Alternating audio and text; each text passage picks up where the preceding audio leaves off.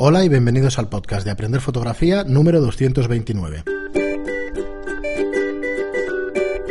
Hola, soy Fran Valverde y como siempre me acompaña Pera la Regula. Hola, ¿qué tal? Muy buena, espera. Pues antes de seguir con nuestro programa diario, pues el diario digo, de siempre, pues empezamos con la cuña, que son nuestros cursos online, que sepáis que hemos abierto, para el que no nos siga frecuentemente, que hemos abierto una plataforma donde hemos aunado todo nuestro contenido, que es una página web que se llama aprenderfotografía.online. Ahí encontráis tanto el contenido gratuito, que es una red social para fotógrafos, para aprender fotografía, como nuestro contenido de pago, que son los cursos online. Dentro de esos cursos son eh, cursos para aprender a vuestro ritmo, fotografía y tienen 10 lecciones cada uno. Y hemos empezado con el curso de fotografía, el curso de iniciación a la fotografía digital, el práctico de iniciación a la fotografía digital, el básico de Adobe Lightroom, el de iluminación en estudio, el de gestión de modelos, el marketing para fotógrafos, el de cómo montar tu propio estudio fotográfico, el, el curso de flash externo, flash de zapata, el de retrato de carácter, fotografía boudoir, el de fotografía de desnudo artístico y por último el de composición en fotografía. Cada primera mes, parte. Primera parte. Cada mes iremos lanzando dos cursos con una lección diaria para que tengáis el contenido fresco. Disculpad que he tocado el micrófono. Y nada, eh, seguimos hoy con preguntas vuestras. Nos quedamos la semana, en la semana pasada, no, el miércoles pasado, con un programa especial sobre fotografía de, sobre comprar material de segunda mano de fotografía y lo trataremos hoy. Pero vamos rápido con vuestras preguntas para que tengamos tiempo de tratarlo. Y empezamos con un mensaje anónimo que nos dice, si cuando subimos un paso de ISO perdemos un tercio de rango dinámico, ¿qué hay de las cámaras como mi Lumix G80 o las Olympus que tienen ISO mínimo nativo de 200 y el ISO 100 realmente esforzado? ¿Quiere decir que de entrada esas cámaras ya tienen un tercio menos de paso de rango, de rango dinámico? ¿Sería conveniente disparar con el 100 forzado mejor que con el 200 nativo o como el, eh, o como el 100 realmente esforzado afectaría la calidad del RAW haciéndolo más artificial? Bueno, esto ya lo hemos tratado Sí, hace el dos lunes, programas. Sí, el lunes lo tratamos. Eh, a ver, el nativo, punto. Tu cámara, cuando te dicen el rango dinámico que tiene, es del nativo, no es de 100. ¿Mm? Así que si es 200, es 200. Efectivamente va a ser lo cierto un poco que pierdes calidad y pierdes... Bueno, eh, a ver, lo que no va a tener una cámara, probablemente, que empiece con uno de ISO 100, pero que esto es un poco ridículo ¿eh? también, no va a tener el mismo rango dinámico que una profesional que empiece con el 100. O sea, eso es así, pero no es por el hecho de que sea nativo 200, es porque ya el, el- el sensor es diferente. El sensor es diferente, los fotodiodos son Es diferente, así que no, no le de- yo no le daría ni una vuelta a esto, a este tema. Muy bien, y seguimos con Chemari que nos dice, hola Zagales, ¿cómo va?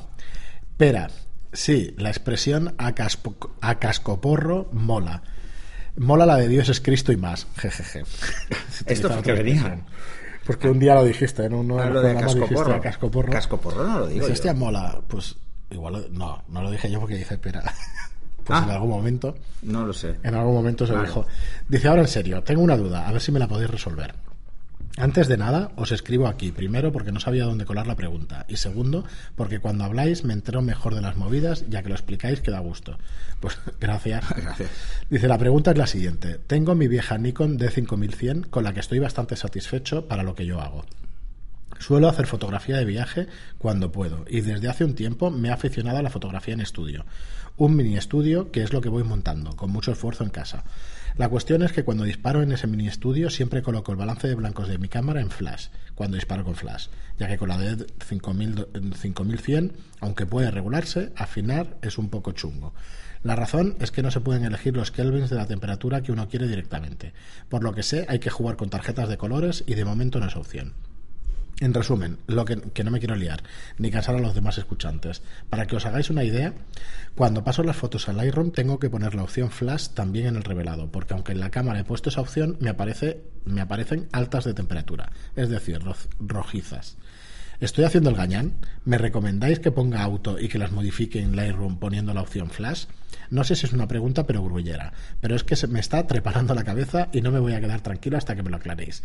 Abrazadles tochos a los dos. Pues igualmente un abrazo para ti, Chemari. Un abrazo. Eh, a ver, varias cosas. Si tú pones una temperatura de color asociada que estás disparando con flash, lo que te va a cambiar es el matiz y es automático si te trabajas en ETTL. Y como lo va a cambiar, pues te va a cambiar la temperatura. ¿Mm? Así que, en teoría, el ETTL, una de las cosas que hace es ajustar la temperatura de color. Y lo puede hacer igual de bien o igual de mal que el balance de blancos automático. Así que ahí es donde tienes el primer fallo. ¿Por qué? Porque es lo que debes estar haciendo. Por mucho que tú le digas que es flash, pero si luego la temperatura de color es automática, pues va a hacer lo que pueda el flash. Entonces no te va a cuadrar.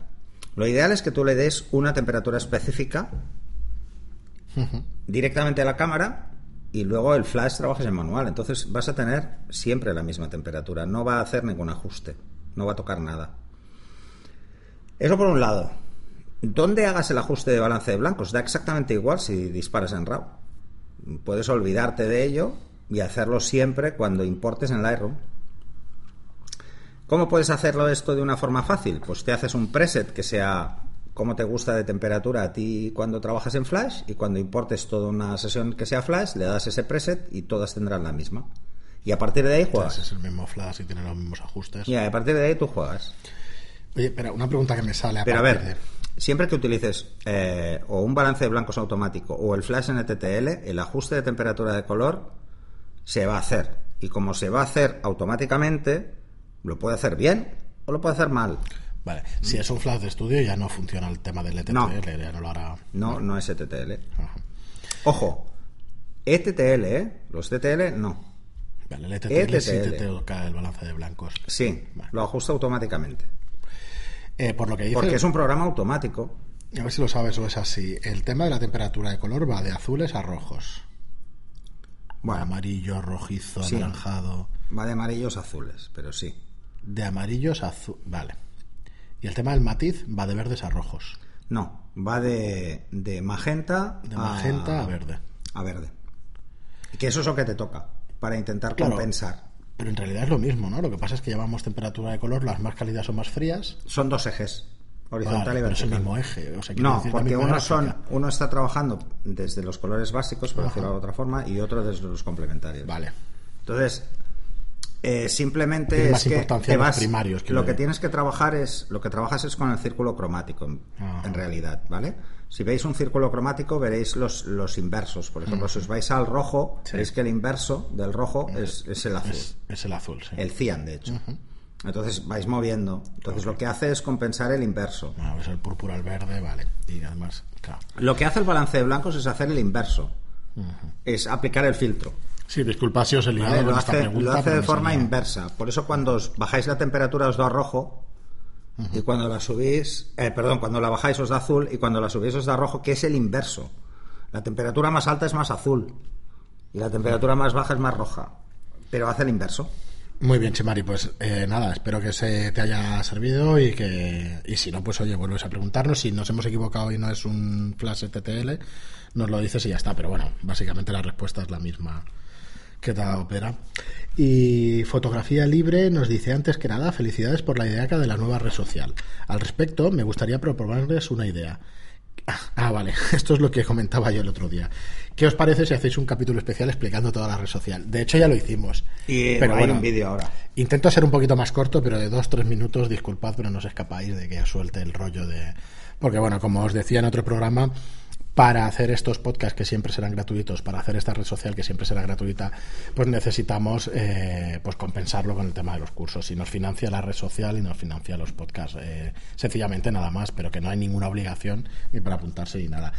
Eh, Dice, me explico fatal, pero creo que se entiende, y tanto que se entiende, no, no te preocupes. Ya sabemos que somos cansinos, intentaremos cortarlo, pero disculpa que... Pero es que no podemos que- hacerlo. sí, o no sea, ¿qué podemos preferís? ¿Eso o que metamos publicidad de alguien para Claro, compensar? entonces, eh, Mejor la nuestra. sí.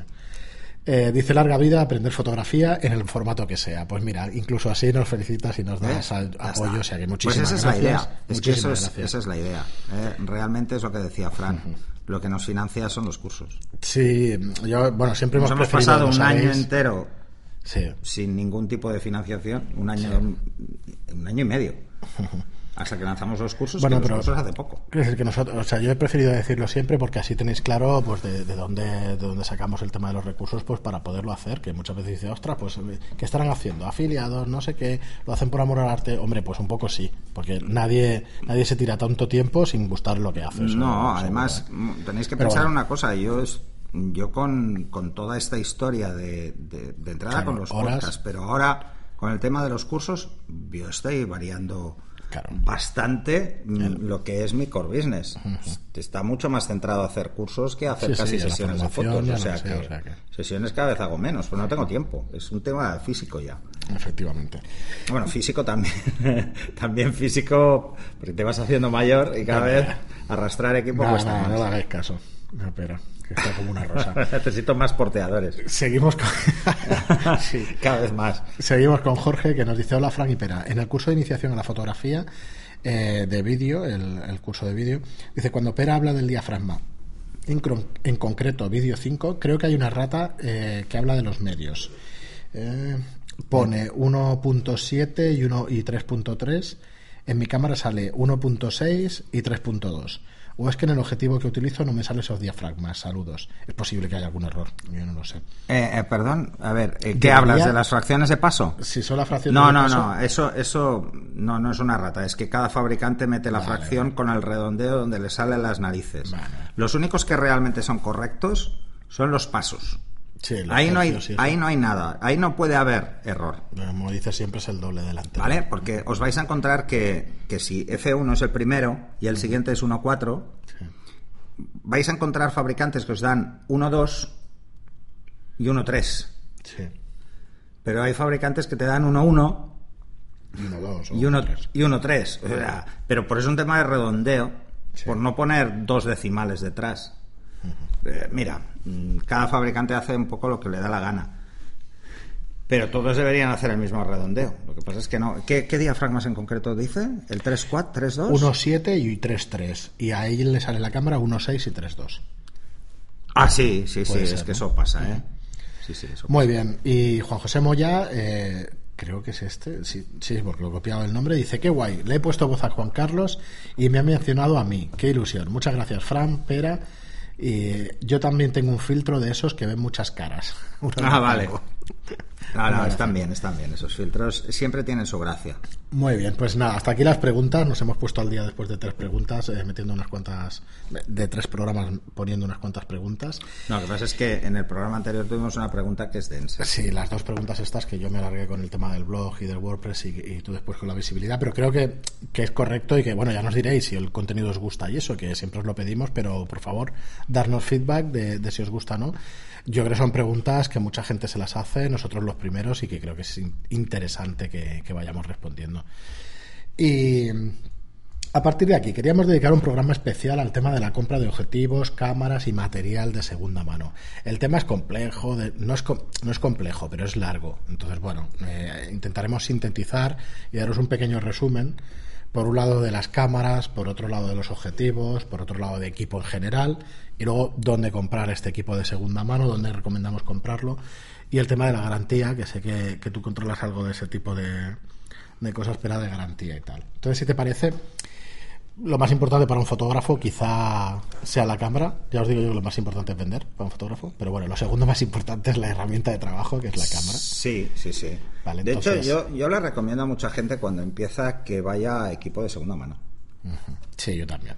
¿Por Es- qué? Es muy a interesante. ver, mira, os, os pongo un símil muy, muy tonto y muy tocho, ¿no? Eh, el primer coche que os- nos compramos, ¿no?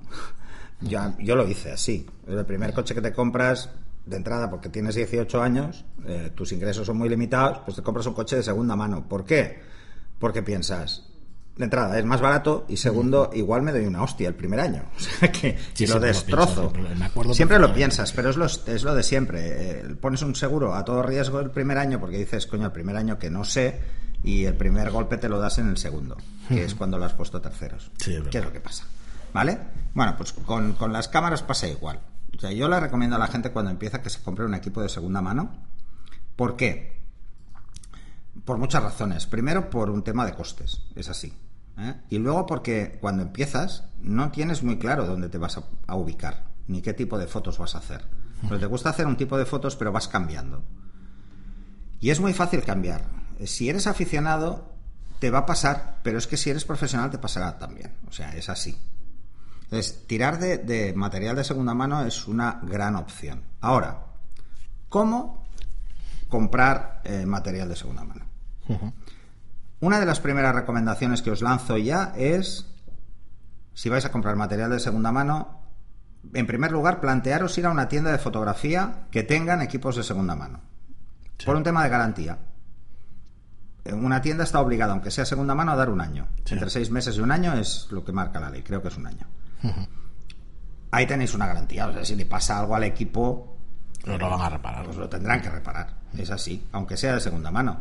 Por eso las tiendas son más caras que si se lo compráis a un particular. Efectivamente. Eh, no es por otra cosa, es porque tienen que curarse en salud. Que yo cuando ponía dónde comprar equipo de segunda mano, yo mi principal recomendación es en una tienda de fotografía que vendan equipo de No, segunda no, mano. esto es así. Y es por la razón de la garantía. Esto es así. ¿Un particular tiene que darte garantía?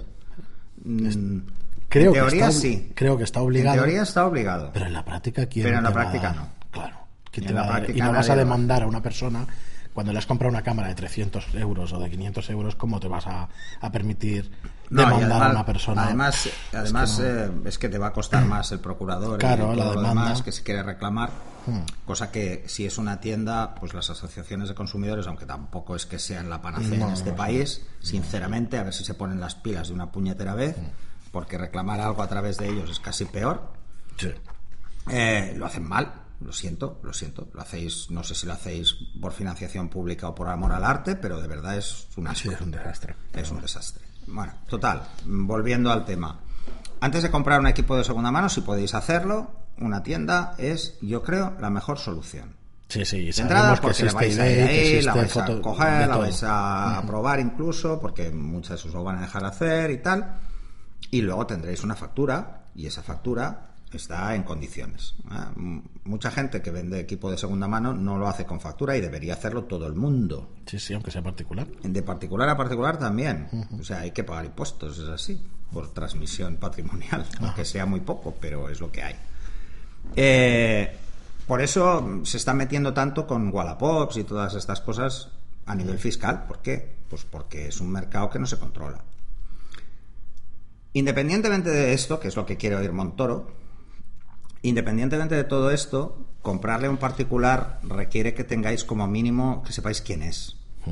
Pensar que hay, eh, desgraciadamente, hay un mercado de segunda mano creciente de equipos robados. Sí.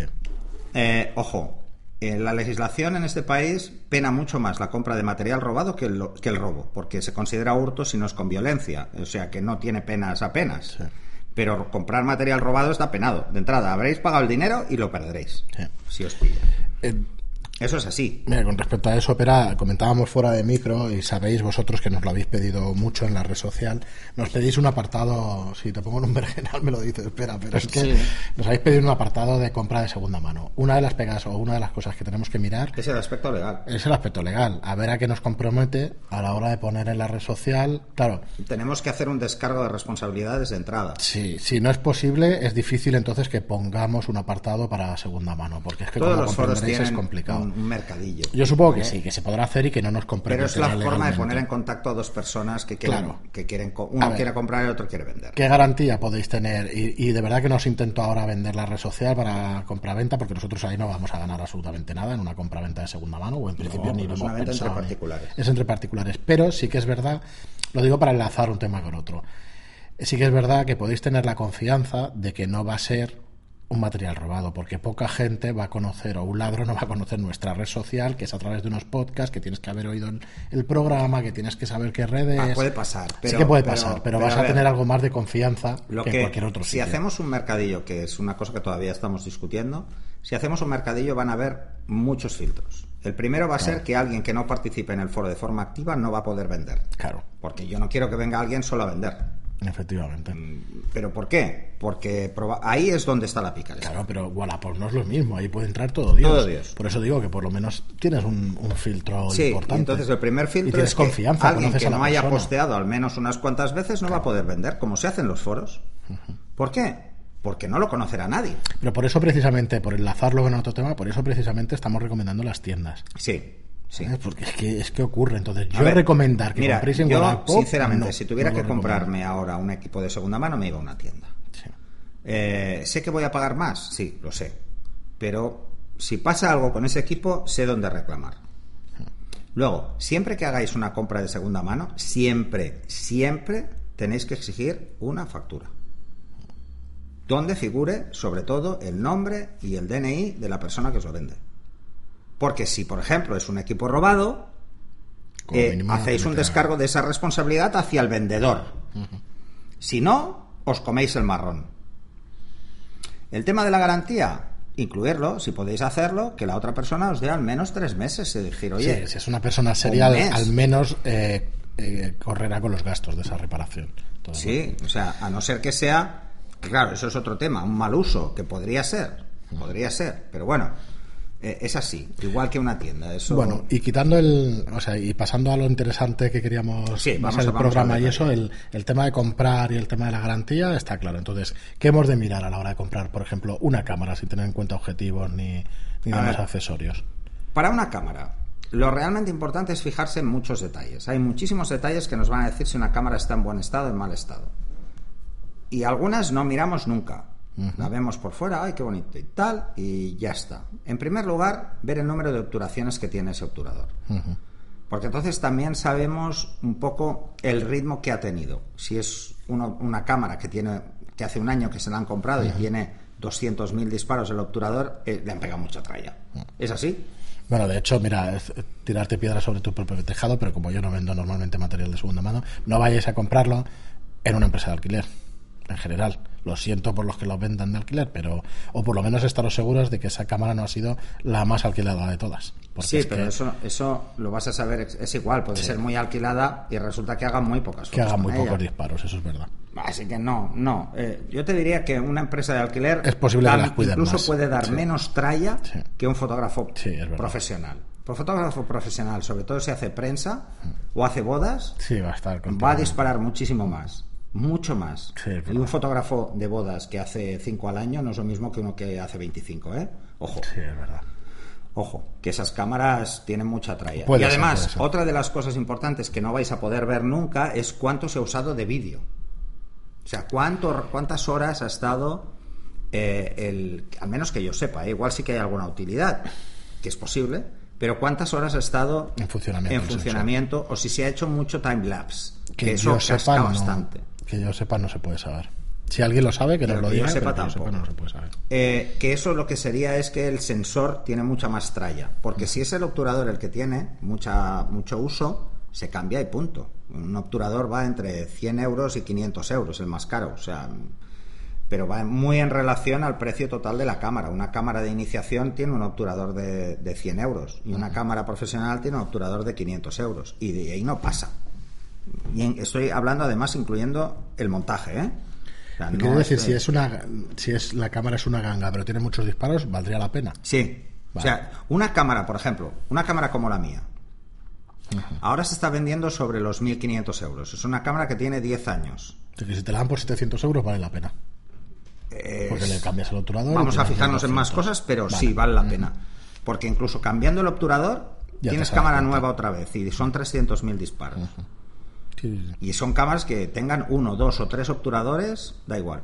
sí, eso da igual. ¿Por qué? Porque normalmente cuando haces un cambio de obturador tienen que volver a, a conectarlo todo y si hay algún fallo en una tarjeta o en lo que sea, se dan cuenta en ese momento. O sea, te la tienen que cambiar. Se pasó con la mía en el, el cambio de obturador. Al cambiar el obturador, eh, una tarjeta falló. O sea, una de las tarjetas de circuitos integrados, pues falló. Y tuvieron que cambiarla. Porque la cámara tiene que salir Sí, perfecta. sí, claro. Entonces, esa es una ventaja. Otra ventaja de comprar en una tienda o comprar en alguien que sepamos seguro que no es material de, segu- de segunda mano de robo, ¿no? ¿vale? Es que, por ejemplo, los fabricantes llevan un registro. Yo, por ejemplo, a mí me robaron una cámara y esa cámara no puede entrar en un servicio técnico de Canon. Sí, la en un oficial no puede entrar. ¿Por qué? Porque a la que pongan el número ya saben que hay una denuncia. Y entonces ya está ahí la policía, o sea, es así. Va directo, o sea, es así. Entonces, Entonces, ¿qué más cosas son aparte del obturador? Hay que mirar el obturador. Luego hay que mirar las gomas. Sobre todo las gomas de sellado. Hay que mirar las gomas, por ejemplo, las que tengan gomas en. Sobre todo las cámaras que están selladas, suelen tener una goma que con el tiempo se fastidia y empieza a quedarse mal. Y es en, en la bayoneta. Suele haber Vale. una goma, en el objetivo hay otra, Sí. y que esas Que está como picada. Y eso, no estén rotas, porque si están rotas ya sabéis que por ahí va a entrar polvo, va a entrar todo. Claro. Eh, en la cámara las, las gomas del grip que no se despeguen. Que sí, que sí, que los podéis pegar vosotros si queréis, pero, Eso pero eso indica ya que- tiene un uso excesivo. Por ejemplo, en, en- a mí me tuvieron que cambiar todas las gomas, porque ya tenía mucho, mucho uso. Sí. Los golpes y esas cosas o las rascadas no suelen ser muy importantes en los cuerpos profesionales porque son de magnesio. Entonces, pero si hay una hendidura, si veis en el cuerpo alguna hendidura, ojo, porque puede haber desplazado una tarjeta, puede haber desplazado cualquier cosa y puede estar mal. ¿Qué más? Eh, mirar que, por ejemplo, en, en las ranuras de, sobre todo si llevan compact flash, abrirlo y mirar que todos los conectores estén en línea. Sí, y eso no es raro. ¿eh? Eso no es raro que esté No doblado. es raro, ¿no? ¿eh? Lleva una guía, pero hay gente muy bruta, ¿eh? Que la mete al revés y la lía. Yo lo he visto en lectores de tarjeta, varios de ellos doblados, ¿eh? Los Sí, lectores, o sea y no, es difícil porque son unos pins muy finos. Entonces, que no haya ninguno doblado porque funcionará igual, pero puede dar fallos ocasionales. Luego, que cuando compréis una cámara, cuando montéis, montáis un objetivo, que no tenga juego. Sí. Probarlo con varios objetivos. Si con un objetivo da juego, ese objetivo no. De entrada No apartarlo. ¿Vale? Porque puede, puede daros problemas. Luego que los contactos que hay en la bayoneta, los contactos estén muy limpios. No tengan eh, ni moho, ni zonas eh, oscuras, nada. Que estén muy bien limpiados. Porque eso también os, os dirá cómo de cuidadosa es la persona que lo usa. Si tiene juego, probablemente es una persona que siempre ha guardado cámara con el objetivo montado y los golpes al final hacen que eso Pues tenga juego. la- Eh, cuando tiene juego, pues os puede dar un error 99 en Canon, que es muy habitual, que es que falla la conexión del objetivo con la cámara. Y es un coñazo. Otra cosa importante es ver que, por ejemplo, el botón de disparo eh, no baile, no tenga un juego excesivo ¿Mm? y que no falle, o sea, no tenga una zona de mal contacto. Eh, normalmente es un, es un interruptor mecánico, porque tiene dos posiciones, Sí, la de AF y la de disparo. ¿Vale? Pues que entre bien, que no baile mucho, eh, que no tenga mucha suciedad alrededor. Son detalles muy chorras, pero que son importantes tenerlos claros. O sea, que los botones reaccionen al primer contacto, o sea, no, no fallen. Porque cambiar eso sí que es caro. Hay que desmontar, hay que cambiar toda la placa, porque es una placa de, de- por ejemplo, los, los de atrás son de membrana casi siempre. Entonces, bueno, si empiezan a fallar, os podéis volver locos porque hay funciones a las que no se puede llegar sin esos botones. Así que, Por cierto, que eh, existen programas para el tema de los del número de disparos. Existe un programa Sí, de, de- de pero no para todas las directamente. cámaras, ¿eh? No, para Canon seguro, pero no sé si para todos los no. modelos. Eh, por ejemplo, en mi cámara, en la 1DS Mark III, no hay un software oficioso, solo hay uno oficial. Es lo que te iba a decir. Yo cuando Y lo la tienen, última que las cogí tiendas en- lo tienen. sí, pero en vez de coger y conectar la cámara. Hay que hacer una foto Y entonces- y entonces vale. eh, lo lee. Lee la foto. Lee cuántas obturaciones tiene esa Vale, foto. yo la última que compré la conectaron al ordenador y, y lo miraron a través del software este oficial. Y es de Canon directamente. Mm. Es, es un software de Canon. Hay algunos softwares eh, oficiosos que también lo hacen, pero bueno, yo os iría al software del fabricante. Sí, lo que- suele estar, dicho y y si que no hay otros que fabricantes que trabajan para hacer esto. Vale, pero pues el cuerpo todas, de todas cámara... las, em- todas las tiendas, Hmm. o sea, si por ejemplo una tienda de segunda mano no compra un material concreto es porque no lo puede controlar. Claro. Y una de las cosas es esto, que es el número de, de obturaciones. Si luego, por ejemplo, os vais a medio formato, ahí funciona diferente. El obturador está en el objetivo. Las obturaciones son del objetivo, no de la cámara. La cámara da igual. Porque Sí, sí, el obturador está en el objetivo. O sea, hay que saber cuántos ciclos tiene el objetivo. Que eso no sé si es posible. Sí, es posible. Con, En- al menos en con las- Juan Carlos lo decíamos, pero no sé si. Al- Bueno, sí, en las digitales. No, en, las, digitales en sí. las nuevas sí. En las nuevas sí, en las antiguas. Pero en las nuevas sí. O sea, tanto Hassel como Phase One, todas estas lo llevan. O sea, llevan un contador. Porque así como un objetivo en 35 milímetros puede durar toda la vida, en medio formato En medio no. formato no. No es así. O sea, al final se casca el obturador y hay que hacer exactamente lo mismo que haríais con la cámara. Hay que cambiarlo. Pero es un obturador circular y hay que cambiarlo. Entonces, en el cuerpo de la cámara nos fijaremos en esas cosas. Y- en un objetivo, En un objetivo hay que hacer varias cosas. En un objetivo hay que ver que todas las juntas, tanto de zoom como de enfoque, o sea, todos los anillos, funcionen sin resistencia. O sea, pueden ir un poco más duros, un poco más sueltos, pero no debe haber una resistencia, no debe ir a tirones. Si hay a tirones, es que hay polvo dentro. Se ha enganchado y probablemente esté mal. Que luego las gomas no estén sueltas, porque os fallará entonces. ¿eh? Que no tenga juego si es un zoom, que no, no vibre. Es fácil. Sí, lo eso es bastante común, Y ¿eh? lo movéis en la oreja, que no vibre nada dentro, que no tenga nada dentro, que no haya nada suelto. Sobre todo los que son más delicados a la hora de comprar de segunda mano son todos los que lleven estabilizador de imagen. ¿Por qué? Porque no deja de ser un electroimán que si no funciona de forma correcta y no se bloquea, cuando desmontamos, está bailando claro, y se tiene que poder bloquear, ¿vale? Entonces, mm, cuando empiezan a fallar estos, eh, fallan mucho mm, o fallan de golpe, dejan de funcionar. Luego el, el MD, mm, que es el electro eh, que llevan dentro para, para la apertura. Pensar que la apertura está en la cámara, ahí está en el objetivo. Está en el objetivo, ¿eh? Entonces, claro, el MD, que es el Electromagnetic Diaphragm, eh, siempre está abierto. Los objetivos que tienen desplazamiento focal y además tienen, o sea, que son zoom, sí. y además tienen estabilizador de imagen, el diafragma en algunos casos se desplaza. Y se tiene que ajustar en función del desplazamiento focal. Si eh, los tratamos mal, por ejemplo, lo típico, está la cámara encendida, el estabilizador activo y lo desconectamos, quitamos el objetivo, se corta de golpe la, la energía Y puede caer. puede caer. Eso es como un parking, un park en un disco duro, ¿no? Pues Sí, pega un, viaje que puede no ser eh, perjudicial una vez, Puede pero que a la larga nada, puede pero- serlo.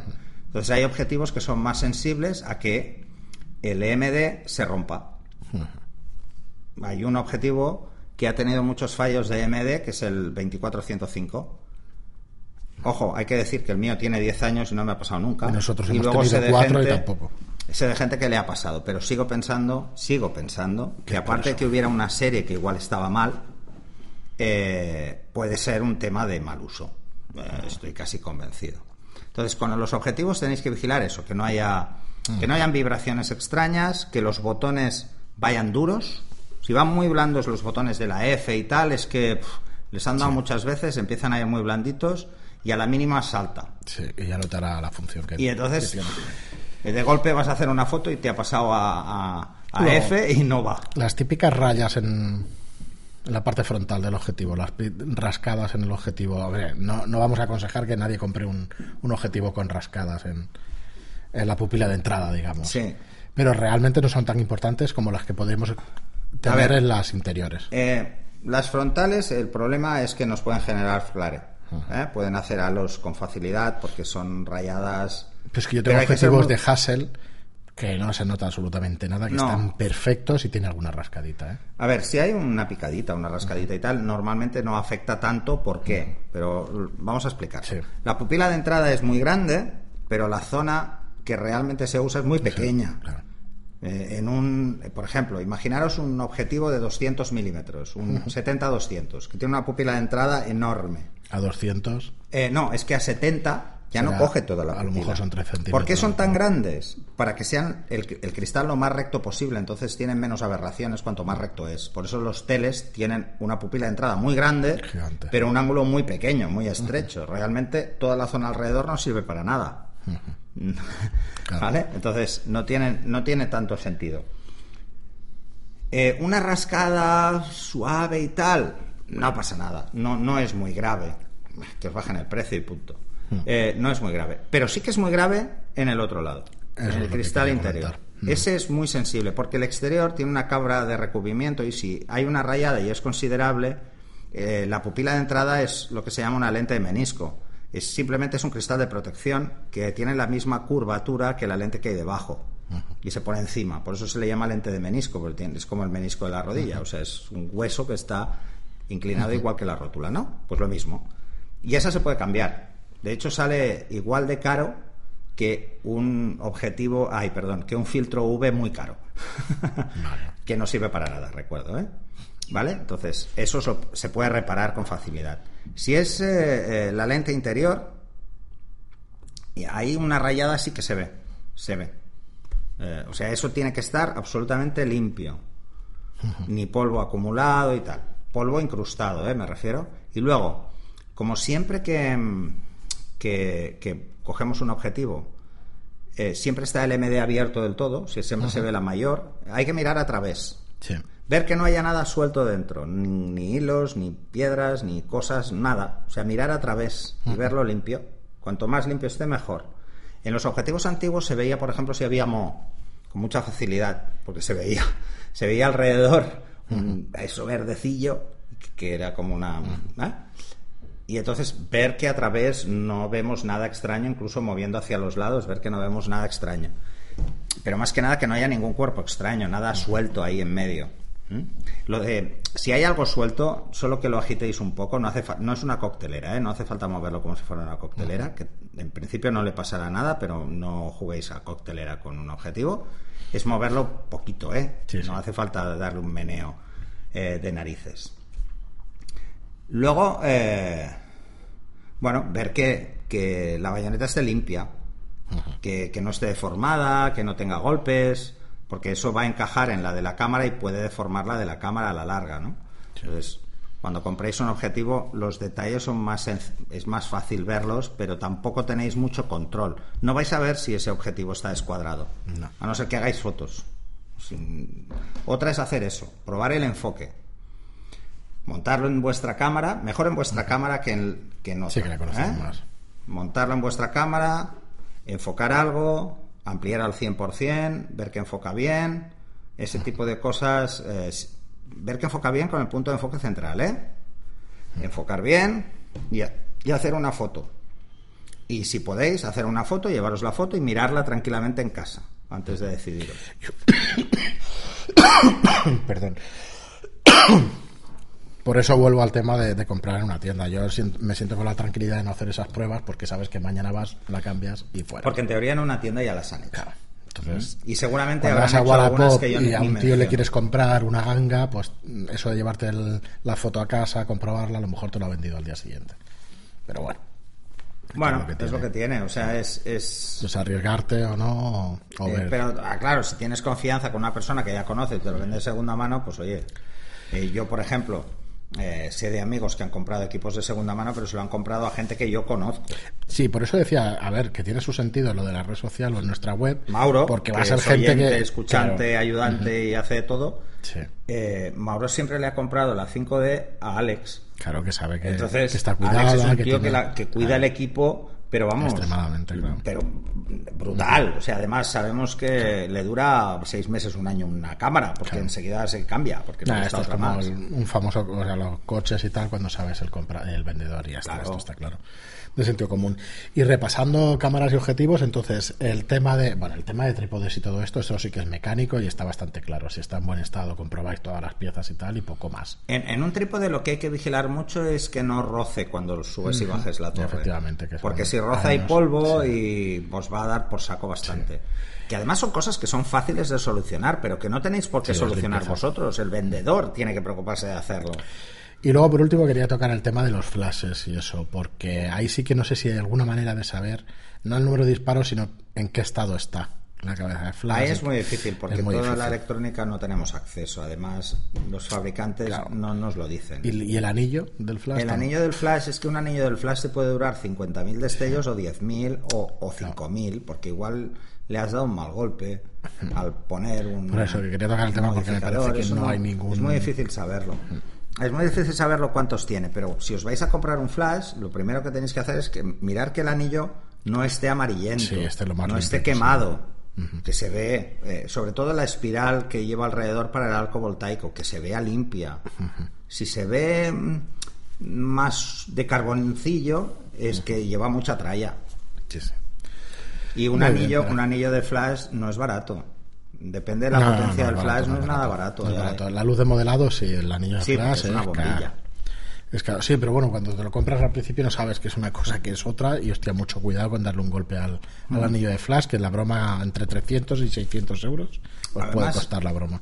Pensar que una de las cosas que, que hay que cuidar mucho mm, son las cabezas del flash. O sea, el anillo es muy delicado. Eh, evidentemente suele estar protegido, pero hay fabricantes que está protegido con un cristal y hay fabricantes que no. Que no. Que no está No, protegido, sé. que el anillo es visible. Entonces, en los que el anillo es visible es más fácil darle un golpe. Eh, y darle un golpe al montar algo, de entrada nos la jugamos, ¿eh? porque si le damos un golpe con, con un reflector que es metálico, con un arco voltaico ahí, como, como Sí, en sí. ese momento salte el flash, nos quedaremos enganchados, pero seguro. Seguro quería que- acabar el programa, pero menuda manera de, No, de sí, sería un poco heavy. A ver, una de las cosas eh, en, en la red social tenéis... eh, Sí, el cuidado del equipo. sí, un post que hice hace mucho tiempo que hicimos un programa de cómo cuidar el equipo. Sí. Son cosas muy de sentido común. Sí, pero hay estos puntos que veis ahí son los puntos que en realidad vais a comparar cuando compréis un equipo. Hay otra vertiente, que es cuando queremos vender. Si tenéis esos puntos bien, vais a saber que, joder, tenéis más Vais a tener de una vender. garantía de, de que vais a vender un equipo que no le va a fallar, que simplemente os lo cambiáis porque os vais a comprar otro Y le podéis sacar un... y, un- y ya está, y le podéis de sacar un rendimiento. Hay que decir que además, cuando queréis eh, comprar una cámara, las tiendas que tienen mercado de segunda mano suelen valorar mucho más la cámara de segunda mano cuando vais a comprar una nueva que cuando no, porque están jugando con su margen comercial y suelen ser un poco más, más eh, ágiles. Por ejemplo, si la cámara vale de segunda mano, comprárosla eh, 500, pues si vais a comprar un equipo, igual os dan 600. Sí, sí, sí. Eh, Eso es- sí, eso es porque interesa, ¿no? o sea, les interesa vender una, na- una nueva. Entonces, como les interesa vender una nueva, van a la valorar mejor vuestra cámara de segunda mano. Tenerlo en cuenta también. Esto no quiere decir que no se compre material de segunda mano a, Sí, a particulares, porque se hace y es muy habitual. Pero Buscar esa confianza, buscad un, un sitio donde sepáis que la gente es de más o menos de fiar, pero yo es que Wallapop... sobre y todo estas- tenéis que saber a quién se la compráis. Sí. Y si no lo tenéis claro, pues tenéis que investigar un poco. Si se lo compráis a un fotógrafo, pues ya sabéis quién es el fotógrafo. Vale, lo voy a explicar otra vez. No, se puede comprar en Wallapop, pero tendrás que mirártelo tres veces Mm. antes que en otro cualquier otro sitio. Muy bien, espera, Y pues huir, sobre todo, huir de las super mega hiper gangas. eso es falso siempre, no, prácticamente Eso no es. o- El 99,9% Sí, eso es una tomadura de pelo. mentira y solo un 0,1% es alguien que le ha Que- que caído ese equipo en sus manos. claro, de alguna herencia, Pues alguna historia. una herencia o lo que sea y no tiene ni una idea de pérdida o vende. lo que sea, efectivamente. No pero eso no, eso no ocurre. Pero hoy en día no pasa, ¿por No qué? Porque muy si yo quiero vender en una cosa que no tengo ni idea cuánto vale, Claro, me voy a internet, busco, digo, ostras, mira lo que vale. Es que no esto pasa, me es que pasó no pasa. con una churrera. Una churrera de mi madre que tiene como 50 Eso, es años que no de pasa. metal y las venden, las siguen vendiendo porque tenían un stock del copón y entonces sé lo que vale. Sé lo que vale nueva. O sea, de hecho, cuando se rompa compraré una porque siguen vendiéndolas. Tiene 50 años y siguen vendiéndolas. Pero ahora ya es vintage. Ahora es. Ahora ha subido el valor. Sí, ha subido. Muy bien, espera, pues nada, hasta aquí el programa de hoy. Esperamos que si nos hemos dejado algo, que nos lo recordéis, que nos lo digáis, que esperamos vuestro feedback, Claro, es en definitiva. re- sí, sí, por encima, general. pero bueno. Pero bueno. Bueno, si no has comprado nunca- en el equipo, en el aspecto Sí. exterior y luego Hay otras cositas, funciona hay bien. otras cositas, sí. Eh, en los objetivos es claro que ver que la F va rápido, que funciona bien, que los anillos no están. Y en la cámara es lo mismo. Mm. Ver que la entrada de baterías es lim- está limpia, que no se le ha quemado ninguna batería dentro. Mm. Eh, lo más delicado a la hora de comprar una cámara de segunda mano es el estado de vida de las baterías. Vale, es que las baterías yo no las recomendaría comprarlas. ¿no? Las baterías, que sepáis que las baterías se Tienen- gastan. tienen una vida tiempo. útil y punto, y ya está, no hay más. Eh, yo llevo ya cuatro Sí, sí, esto en mi es- cámara, o sea, es normal. Se gastan por ciclos de carga, ¿no? Pero Sí. por horas de uso no. Ciclos de carga, básicamente, y uso. Depende. Cuando las condiciones Claro, es que de temperatura cambian mucho, claro. también se fastidian más rápido. Y es que en vídeo Eh, si las cargas mucho también.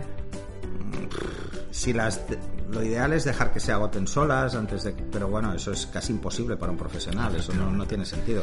O sea, yo me po- podría pasarme una semana haciendo fotos y no gastar la, la batería, pero cada vez que hago una sesión la cargo. Pero Sí, sí, tienes que es estar seguro así, de que vas. Quiero estar seguro de que me aguante toda. ¿no? Muy bien, pero pues nada. Pero a ver, Eh, pensar que una batería a un uso de a un uso profesional, ¿eh? pongamos que vas a hacer un par de sesiones a la semana, dos, tres sesiones, dos años os dura mínimo. sí. Yo Estamos hablando de que tres, entre dos cuatro, y cinco años os pueden durar unas baterías. Tres, cuatro O sea, años es va una por ahí. barbaridad. Va por ahí.